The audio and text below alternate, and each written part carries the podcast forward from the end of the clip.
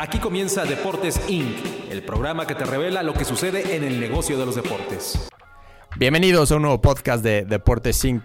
Deportes Inc., un sitio especializado en los negocios del deporte. De nuevo en la cabina de medio tiempo, esta vez acompañado por su majestad medio tiempo, Agustín Martínez y Alfredo Saga. Agustín, qué bueno que nos estés acompañando. Alfredo, gracias por tenerme de nueva cuenta aquí en esta cabina de medio tiempo. Buenos días. Es que antes me desmayanaban mucho, lo grababan muy temprano, ¿no? Uno no despierta tan temprano. ¿Qué tal, Mitch Aus? Aquí para otra temporada que seguro va a ser igual de espectacular. O mejor. Hoy tenemos un tema controversial que desde hace mucho tiempo se ha venido estando cambiando y modificando y ver qué, qué es lo que acabaría pasando con este tema del draft, este tema de periodo de contrataciones y el famoso pacto de caballeros. Hoy vemos un fútbol mexicano muy diferente en este periodo de verano, gracias a las modificaciones que logró eh, realizar la Asociación de Futbolistas en conjunto con, con, la aprobación, digamos, de la Liga MX. Sí, primero la, la, creación de esta Asociación de Futbolistas que poco a poco fue agarrando credibilidad, lo que hizo Álvaro Ortiz, eh, invitando después a jugadores de peso, ya veíamos en la, en la mesa a Memo Ochoa, vimos a Oribe Peralta. Rafa. Nada más no llores cuando digas Oribe Peralta. pero sí, pero sí. Eh, entonces poco a poco fue agarrando eh, importancia. Y les pregunto, ¿fue la Asociación de Jugadores quien logró este tema de, del Pacto de Caballeros? ¿Que eliminarlo? Fue, fue un tema muy mediático. Yo creo que es un tema muy mediático que lleva muchísimo tiempo eh, platicándose y poniéndose como una, una propuesta y obviamente una creación de una, de una asociación un poquito más fuerte de lo que venía haciendo, de los esfuerzos que se venían haciendo, eh, pues la lograron empujar. Yo creo que era cuestión de tiempo que se lograra. Pues le puedo dar muchísimo porcentaje, si quieres uno, a lo mejor un 70% a la creación formal de un, de un de una asociación de futbolistas, sobre todo como mencionaste, con el peso de jugadores seleccionados que se ponían a tomar la foto con el Chaco Jiménez y con Álvaro Ortiz. Eh, pero bueno, también cierta, hay que darle cierto punto de, de beneficio a la Liga MX y a, todos los que finalmente accedieron a lo que, que, era necesario al final de cuentas. Allí, este tema surge también, en algún momento estuvo metido Edson Suárez también con Álvaro Ortiz. O sea, esto tiene un, tiene un antecedente, ¿no? Mitch, explícanos a grandes rasgos para los que no entendemos del todo qué es este pacto de caballeros, ¿no? El cual justamente la asociación quiere evitar. Eh, es un invento del fútbol mexicano porque pues al menos no lo conocemos en otras latitudes. Platícanos un poquito muy brevemente qué es este pacto de caballeros. Sí, lo, antes de explicarlo, Tienes, tienes toda la razón. Edson y, Álvaro tenían sus oficinas en el edificio de la Federación. La Federación lo tenía. Eh, Hasta hace dos años. ¿eh? Sí, de hecho yo fui a algunas juntas con Álvaro ahí, a, su, a su oficina de la Federación y después creo que en algo coherente se sale, se independiza, digamos, porque no, no puede ser juez y parte. Exactamente. Entonces sale de ahí y bueno. ¿Qué es el Pacto de Caballeros? El, ¿O qué era el, el otrora Pacto de Caballeros? El Pacto de Caballeros es un pacto en el cual los directivos de, todos los clubes del fútbol mexicano se protegen ante una eventual salida de un jugador a otro equipo sin que haya algún tipo de transferencia de por medio. ¿Qué quiere decir esto en, un ejemplo muy sencillo? Si un jugador eh, mexicano que, estuviera en, en Chivas acaba su contrato y quiere irse a Europa, bueno, se va y digamos se va gratis, ¿no? Pero en el momento en el que ese jugador... Porque así pasa en todo el mundo. Exactamente. O sea, en todo el mundo, faltando seis meses para que venza tu contrato, tú puedes negociar directamente, no tienes que... O sea, el club al cual perteneces en ese momento o tu carta pertenece, no tiene que negociar con otro club que esté interesado. Esa es la gran ventaja que es un reglamento de FIFA. ¿no? Exactamente. En, en, todo el mundo y en todos los deportes así, así funciona el planeta. Es, es, acaba tu contrato, puedes firmar libremente con el que quieras. Exactamente. Entonces, el Pacto de Caballeros lo que hacía era, para estos jugadores mediáticos, pues proteger al club que los formó, de cierta forma, para que en el momento en el que ellos quisieran regresar al fútbol mexicano, tuviera que ser al mismo club que los formó o bien a otro club con la anuencia de este club que los formó. Hubo el caso de Javier Aquino cuando sale de Cruz Azul y después quiere regresar y es un, un problema ahí con, El Kikín. con, con Tigres, Kikín, Omar Bravo. Omar Bravo, ahorita Alanis, El estábamos caso viendo. de Alanis. eh, eh, Alan Pulido. Alan Pulido. Son varios, pero esos- estos son de los jugadores más mediáticos. ¿ok? Sí. Al final de cuentas, un punto muy importante es mencionar que son los, es la minoría, ¿no? Los jugadores más importantes. Entonces, básicamente no había un- una libre transacción de jugadores gracias al pacto de caballeros. Si un, jugador acaba contrato, a fuerzas tenía que negociarse algo entre los clubes, inclusive sin haber un equipo de Europa de por. Si fuera entre equipos mexicanos, si un jugador acababa contrato, tendría que tener la anuencia del club actual para poder contratarse con otro jugador. Eso es básicamente el pacto de caballeros que se elimina. Pues es un, es un tema bien interesante porque, como decía Alfredo, ¿no? Esto creo que solo pasa en México. Es un tema, hace rato lo discutíamos, para mí es un tema eh, en donde solamente se protege al club, desde mi punto de vista, porque al final, y también lo entiendo, ¿no? El, el fútbol al final del día es un negocio y lo que buscan los clubes es cuidar una inversión que han hecho durante muchos años en procesos de formación, en procesos de, de fuerzas básicas, etcétera, ¿no? Ahí lo que yo lo que yo te decía hace un momento es que el, el más perjudicado siempre es el futbolista. Pero bueno, pones el ejemplo de cuando no son jugadores mediáticos, por ahí los clubes también pueden interceder en tratar de colocar a los jugadores, que son la gran mayoría, que no son figuras, ¿no? Sí, aquí lo que normalmente no se platica mucho en los medios, ni sale en los periódicos, ni nada, pues es el tema de todos estos de este volumen enorme de jugadores que o acaba contrato cada verano o cada que termina un, un torneo y busca contratarse con otro club o bien renovar contrato con el club actual. La función que tenían los equipos de primera división, digamos que son los que más jugadores van sacando a partir de sus fuerzas básicas, era siempre, y gracias al pacto de caballeros, buscar que los jugadores que tienen sean colocados para que puedan seguir jugando. Al final de cuentas, lo podemos ver desde un punto de vista egoísta, decir, bueno, evidentemente que quiero que este jugador que es mío, que yo lo formé, siga jugando con otro club, aunque sea para que a lo mejor pueda tener esa posibilidad de sobrevalorarse, regresar a mi equipo o que yo lo pueda vender después. Pero al mismo tiempo también muchísimos directivos, y me consta porque yo lo viví en, en salas de- del draft, buscan ayudarle a los jugadores a colocarse con otros equipos. ¿Por qué? Porque tienen un pasado de años y años en la institución y si bien ya no van a tener futuro en esa institución, buscan que los jugadores puedan desarrollarse profesionalmente por su propio bien. Yo sé que no es un tema muy vendible y que a lo mejor con sus caras no me están creyendo mucho, pero es algo que pasa. O sea, yo sí vi a, a directivos de América, de Chivas, decir, oye, está este jugador que está en mi segunda división o está en mi sub-20, a lo mejor, oye, no, no, no te interesa tenerlo. Y tú sabes, como alguien que, que es directivo y conoce a los jugadores, tú sabes que es- ese jugador a lo mejor en América o en Chivas, pues nunca va a debutar en primera división. Y sabes que estos cuates lo están haciendo pues para ayudarlos, para ayudar a estos, a estos jugadores a poder cumplir un sueño como profesionales y poder desarrollarse como futbolistas, aunque sea en otra división y en otro equipo.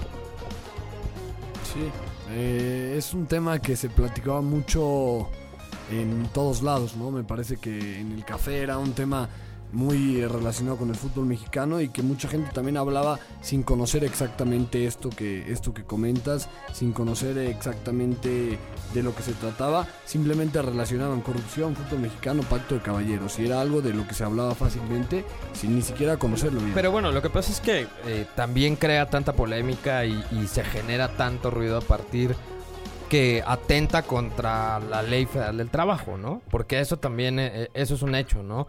Tú como, como individuo, como profesionista, como, como lo que, a lo que te dediques, como un profesional de lo que tú te dediques, pues en teoría no tendrían por qué condicionarte una contratación por pedirle permiso a la empresa que te tenía contratado antes, Sí, ¿no? Y el fútbol es parte de, o sea, entiendo que el fútbol es aparte, entiendo que muchas cosas son apartes, pero pues al final del, del día se rigen bajo las leyes, la, la gran ley que es la constitución y una ley del trabajo, ¿no? Era lo que se hablaba muchas veces en las mesas, ¿no?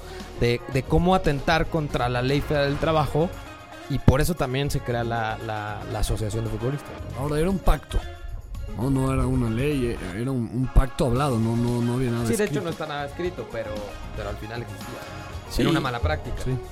Yo en, en estos últimos días eh, escuché a Andrés Fassi decir algo como en, un- en una entrevista de al final los mismos jugadores se van a dar cuenta del tremendo error que, que cometieron al, pues, acá, al acabar con esto.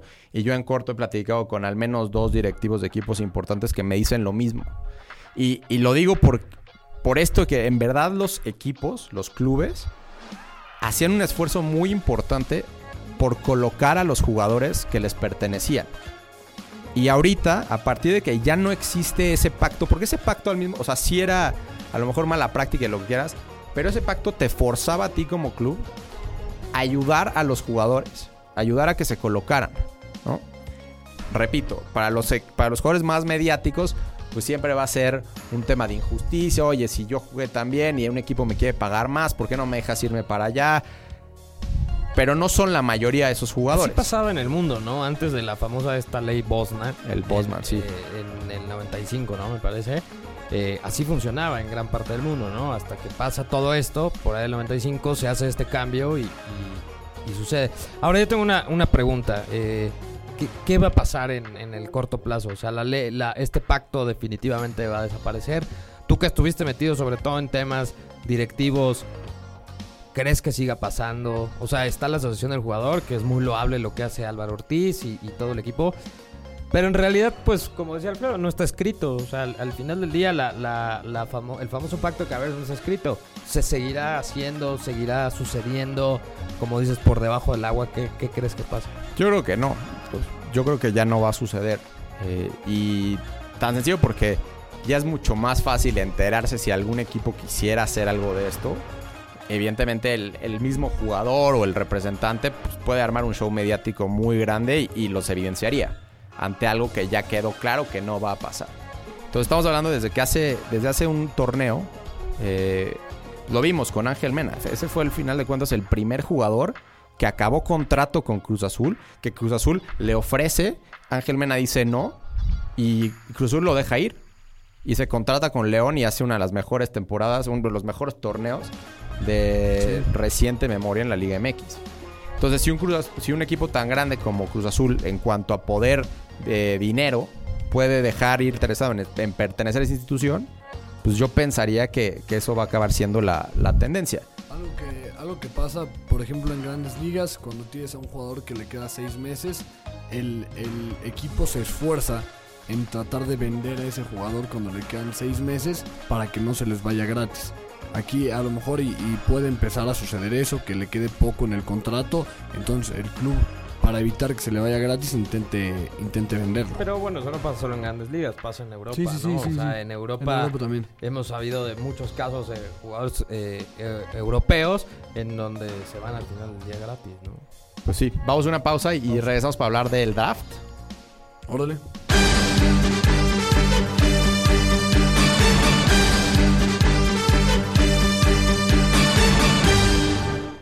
Béisbol es más que un juego. No entiende de nacionalidades, barreras o fronteras. Une al mundo entero. Nosotros entendemos esa pasión y conquistaremos al rey de los deportes. Con la mejor cobertura y toda la información. Liga del Pacífico, Liga Mexicana de Béisbol y Grandes Ligas. Lo mejor del diamante en séptima entrada. Presentado por Sin Delantal. Descarga, pide y éntrale. Sin Delantal. Las notificaciones pueden llegar a ser molestas, pero nunca cuando se trata de fútbol. Sigue toda la cobertura de la Liga MX y no te pierdas el minuto a minuto de todos los partidos. Solo para aquellos que quieren estar enterados en todo momento. Solo para los que no dejan de pensar en su equipo. Solo para fans de tiempo completo. www.mediotiempo.com Yo soy fan, porque puedo cambiar todo. Pero hay una cosa que no puedo cambiar. Mi pasión, mi equipo, mis colores. Porque soy fan de los deportes. Soy fan del FIFA. Soy fan de Medio Tiempo. Para fans de tiempo completo. www.mediotiempo.com En medio tiempo, el mejor fichaje del año sigue haciendo de las suyas. El mejor humor deportivo a través de la talacha con el Wherever Tomorrow. Aquí sí se juegan más de tres minutos. No te lo pierdas. www.mediotiempo.com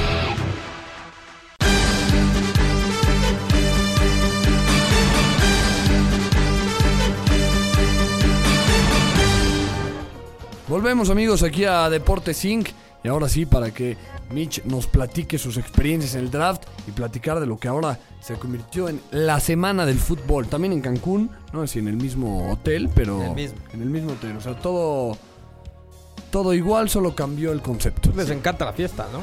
O sea, tampoco iban a dejar Cancún y hacerlo en Toluca muy O en aburrido, Tlaxcala, pues no, ¿no? O en no. Tlaxcala. Mira, o sea, creo que para, para darle contexto a todo, creo que no podemos hablar del Pacto de Caballeros sin hablar del draft. Y bueno, de lo que es la Semana del Fútbol Mexicano. En las dos veces que me, que me tocó ir a Cancún a la Semana del Fútbol Mexicano, la, la dinámica era muy similar a lo que se venía haciendo desde hace años. Que es, llega la mayoría de los directivos en un domingo, domingo por la tarde, noche. Y a partir de lunes, lunes y martes, hay una serie de conferencias eh, dirigidas a, evidentemente, la parte directiva de, los equipos. Desde la gente de marketing, la gente de prensa, pero también la gente dedicada especialmente a, a- a fútbol, sí, a cancha. Y eran conferencias muy buenas. Traían a gente de Europa, traían a gente de Sudamérica. Los conferencistas eran, o son, por lo que pude ver este, este año, de primer nivel. La cosa es que muchos de los directivos no iban, ¿no? O sea, ve- inclusive puedes ver las fotos ahorita y las salas de, de estos conferencistas, a pesar de ser de primer nivel, ves las salas y están lamentablemente vacías. ¿Y los bares qué tal? ¿El bar del, del hotel lleno o qué? El bar, el bar del hotel no, porque tratas de, como directivo lo tratas de evitar porque ahí están todos los, los representantes. Te vas a cualquier otro. A mí me ha tocado ver este algunos directivos, no puedo decir nombres, pero son de estos directivos de perfil joven, igual que la gente intérprete, que me tocaron ver bien serviditos, ¿eh? Sí, seguramente sí, y sí pasa, y, y reconozco, yo también me he echado una cerveza en el, en el bar del hotel, pero si ya buscas un poco más de este tema de networking profesional, pues ya te vas a cenar a uno de los múltiples muy buenos restaurantes de Cancún y solamente la puedes seguir en uno de los muy reconocidos eh, discotecas, antros.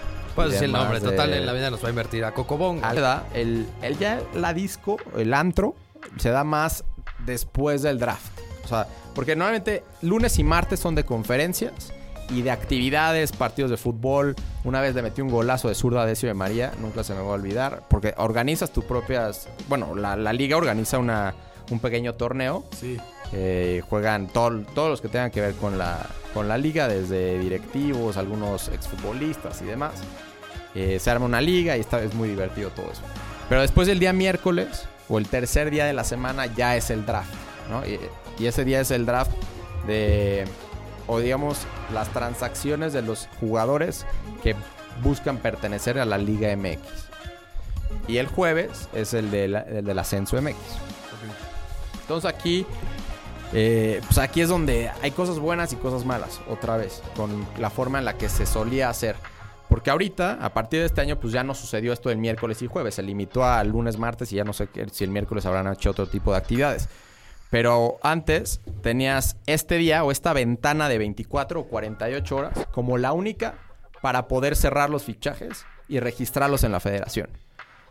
Algo que evidentemente pues, era, si lo vemos como muy de lejos, dices, oye, esto está muy mal, ¿no? ¿Cómo puede ser que limites la contratación de, cier- de todos los jugadores? Bueno, pero a también un ya, periodo de ya muchos ya venían más que arregladísimos, ¿no? Claro. O sea, era- es un tema que tampoco tampoco es como que en esos días cerrabas cerrabas toda tu plantilla, ¿no? O sea, ya para- estaban súper negociados todos. La gran mayoría es cierto. Para el fan, cierto. Era algo espectacular, ¿eh? Era estar en medio tiempo todo el día dándole a actualizar, viendo cuáles son las altas, Pero las bajas. este también tiene su encanto, jugadores. ¿no? O sea, me parece que este periodo, este formato nuevo de periodo de, de- de transferencias tal cual como se hace en Europa, pues también tiene su encanto. Y ayer lo vivimos, ¿no? Ayer nadie olía o nadie se las olía lo de Oribe Peralta, incluyéndote a ti esa cara de tristeza que tienes y ese charco de lágrimas que has dejado en la mesa.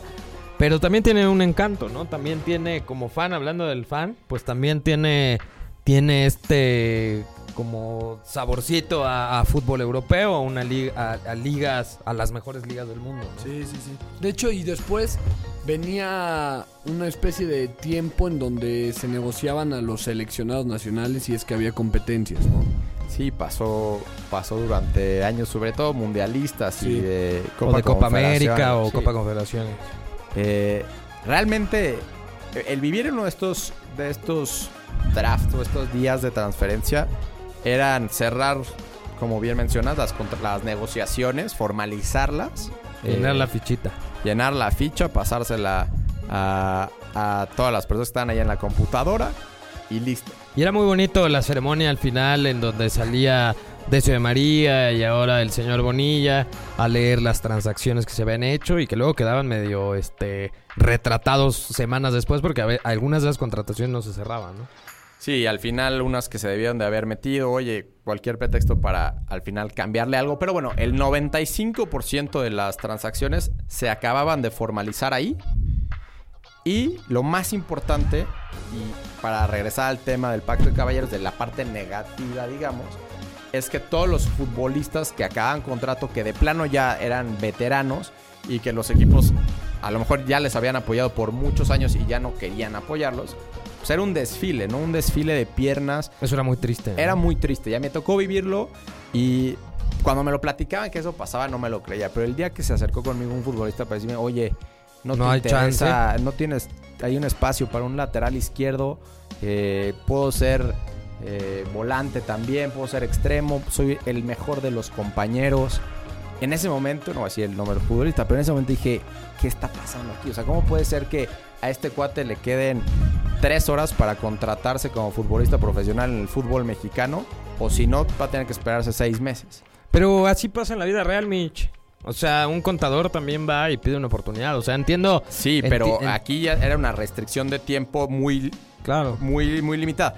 Ahora, y, estoy de acuerdo, ¿eh? porque al final cuentas también una ventana de tiempo como está ahorita, no solamente que es mucho más, mucho más prolongada.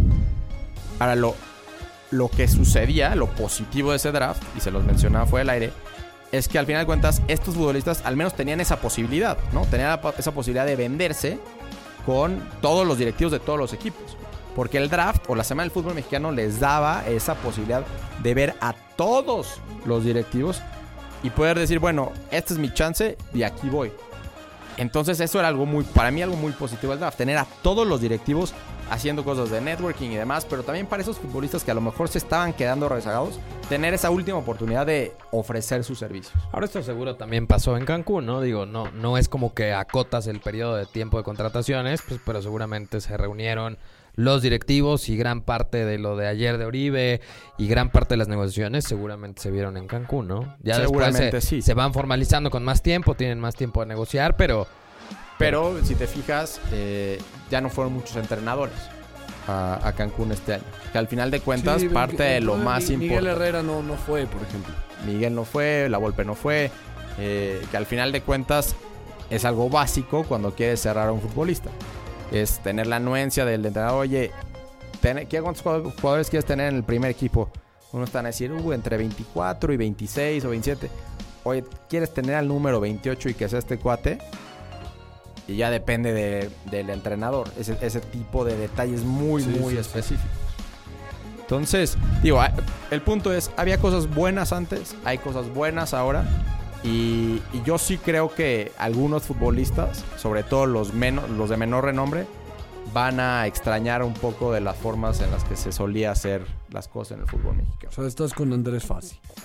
O sea, viviendo lo que, lo que viví, la experiencia que tuve, Sí, sí, sí. sí estoy de acuerdo en que algunos futbolistas van a les gustaría llegar al régimen como, como lo tenían en, en años anteriores. muy bien. No, está interesante, ¿no? También conocer este otro punto de vista del directivo. Generalmente escuchamos el, el ataque directo al Pacto de Caballeros. Me parece una, una buena ventana esta de Deportes 5 para enterarte de los dos lados. Lo que a mí no me gustó es que Mitch no se comprometió y nunca nos dijo el nombre del lateral, no nos dijo qué directivos se van a tomar. Yo porque ya me acostumbré. Eso es lo que... No, es que firmas ciertas cosas. A ver, Entras y, y Bonilla te hace firmar ciertas Ah. cosas ahí en la entrada de, de confidencialidad. No. Pero bueno, eh, vamos a ver cómo va evolucionando esto. ¿Cuánto, ¿Cuánto queda del régimen de transferencias? ¿Queda todo este mes? Cierra, el torneo empieza el 19, me parece que es una semana antes, ¿no? De que empiece el torneo. El torneo empieza el 19 de julio. Yo creo que todavía- le quedan por lo menos una, mesecito. por lo menos unas tres semanas. Yo creo que todavía queda el Para periodo. otra bomba como la de la de Oribe de ayer. Sí, tra- traición del, del tamaño de, de- México. Pero bueno, vamos a ver si eh, hay otro gran fichaje. ¿Traición a quién? Nada más quiero entenderlo. porque- Traiciona a la afición. Pero, la traiciona al quién. pero él nunca fue. Él siempre claro. se dijo que no era americanista. Es él, santista, es santista. Sí, sí, sí. Y siempre se los dijo, No, ¿eh? y el, y el Fue muy honesto. El americanismo nunca estuvo en contra Pero de- siempre de fue muy honesto, ¿no? Sí, Eh, pero al traer el gafete de- del, del América y levantar una copa y... pero es que le pagaban por hacer eso. Sí, sí, sí. Le pero pagaban me parece que hay algo más allá en, en este deporte que si no sería algo muy aburrido. Y hay, y hay códigos, igual que en, el, que en el draft hay códigos y eso no se hace, está mal. Pero bueno, ni modo. No, pues el señor Peralta tenía sus minutos reducidos y él quizá, Jugó 240 No, minutos. pero Quizá- una lesión. quizá quiere tener él una, o él, él se visualiza con una carrera todavía de 3, 4 años más. Y si está en la banca del América, por la razón que fuera, pues no lo va a poder lograr. Y si está protagonizando las alineaciones del Guadalajara, quizás eso le pueda dar una renovación de contrato con el mismo Guadalajara en año y medio, que creo, creo que es Son por cuando... do- es por dos años. El contrato se habla de que son dos años los que se firma. Sí, dos. Y tiene unos bonos y juega por lo menos el 70% Ahora, ¿por, de por los qué se, por qué se fue gratis?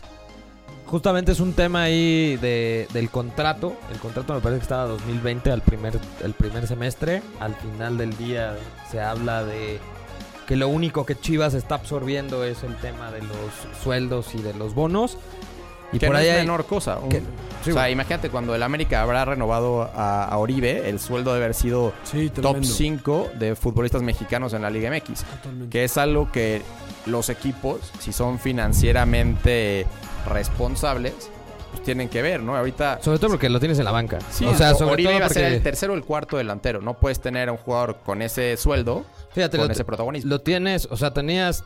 Ori tenía a Roger, a Henry, a Nico Castillo. Nico Castillo, más los volantes Ibarwen y, y Renato. Yo por ahí tengo otra versión que, que después vamos a profundizar. Parece que puede, se habla también de un tema de un, una contratación un tanto política, ¿no? Por el tema de los derechos de transmisión de Guadalajara. ¿Sí? Entonces, por ahí también puede Ayer venir se el tema. donde- que venía por Puma también. y de Puma te podría decir 100% que no. O sea, no tiene nada que ver Puma. Obviamente a Puma le agrada la idea porque es Claro. patrocinador del equipo y del jugador. Pero tiene más que ver por el desde el punto de vista de los derechos de transmisión. Pues. Sobre todo los de Estados Unidos en televisión se van a vencer pronto. Y parece que es como un acto de buena fe, de goodwill de América y la empresa que El re- representa. El, reportero para de que Univisión llegara. ya estaba en la casa de Santiago Baños antes de que, de que se pusiera el tremendo tuit Higuera. Entonces, Por ahí puede ser también el tema de derechos. Listo. pues Es un gusto. Gracias, Mitch.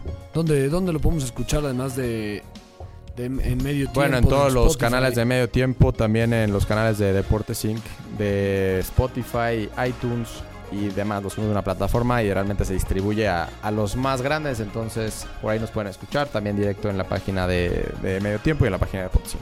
Sí, me parece que decíamos todos los martes, pero lo ideal es decir que lo subimos los martes, pero lo pueden escuchar siempre. Agus, muchas gracias.